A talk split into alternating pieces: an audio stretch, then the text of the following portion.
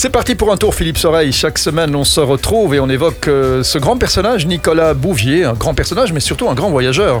Oui, surtout un grand écrivain suisse dont les œuvres ont été réunies chez Gallimard. Un gros bouquin où on retrouve ses premiers articles, ses notes, des photos, des croquis, des entretiens. Au total, plus de 250 documents. Mais alors surtout des réflexions philosophiques et des récits de voyage extrêmement bien écrits, nourrissant aussi bien l'esprit en cette période insupportable qui nous cloue un peu au sol. Et il a connu que des moments d'exca- d'extase dans sa vie de voyageur ou, euh, Ben, disons qu'il a goûté un peu à tout, hein, si tu vois ce que je veux dire. Mhm. hein, D'accord? Après son premier grand voyage qui l'a amené jusqu'en Chine, ben, il va connaître des problèmes de santé, fréquemment victime d'hallucinations. Ben, Il va se réfugier à Ceylan. Mhm. Aujourd'hui, on l'appelle Sri Lanka, pendant sept mois. Puis en plus, il va repartir vers le Vietnam. Là, nous sommes en 1955. Ensuite, il va se retrouver au Japon. Et puis là, on lui commande un reportage sur la route impériale Tokyo-Kyoto.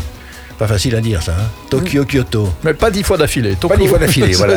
Une fois ça va. Lui d'ailleurs, il va la parcourir une seule fois à pied pendant six semaines.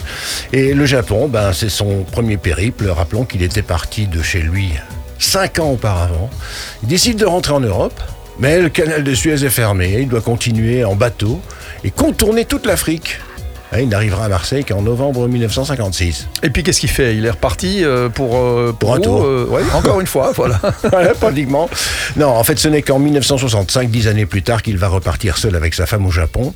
Mais ce qu'il faut savoir et retenir de Nicolas Bouvier, c'est l'ensemble de ses réflexions sur le voyage. Son maître mot, c'est l'émerveillement auquel il doit tout. L'émerveillement. L'émerveillement, euh, c'est un, c'est un truc de gosse, ça, c'est émerveillé. C'est Voilà. évident. Hein. Mhm. Émerveiller nos auditeurs aussi. hein.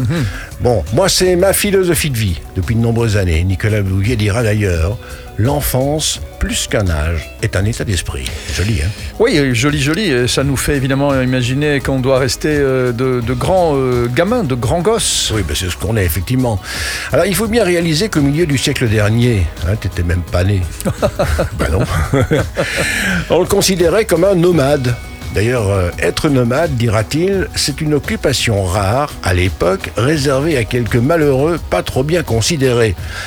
Alors, il y a aussi sa définition du voyage que j'adore. Attention, respire un bon coup, hein, ça vole assez haut. Le voyage est un exercice de disparition, d'escamotage, comme l'existence tout entière d'ailleurs, qui nous achemine vers notre propre disparition. Pour en arriver où On n'en sait rien. Ah oui, C'est presque du Lucchini. ah ben, comme disent les comédiens, Lucchini, l'important, euh, c'est de pouvoir sortir de scène. hein. Euh, C'est beaucoup plus compliqué que de rentrer. Voilà, euh, Philippe Soreille, on se retrouve la semaine prochaine. C'est parti pour un tour sur SIS. Et c'est toujours un bonheur. Merci. À la semaine prochaine. Ciao.